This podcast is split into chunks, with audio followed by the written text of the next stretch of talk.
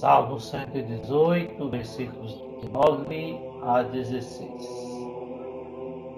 Como um jovem poderá ter vida pura, observando ao Senhor vossa palavra.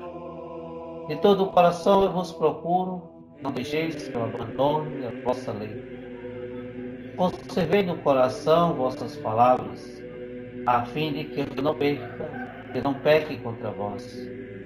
Ó Senhor, vós sois bendito para sempre os vossos mandamentos ensinai-me. Com meus lábios, ó Senhor, eu enumero os decretos que ditou a vossa boca. Seguindo vossa lei, me rejubilo, muito mais do que em todas as riquezas.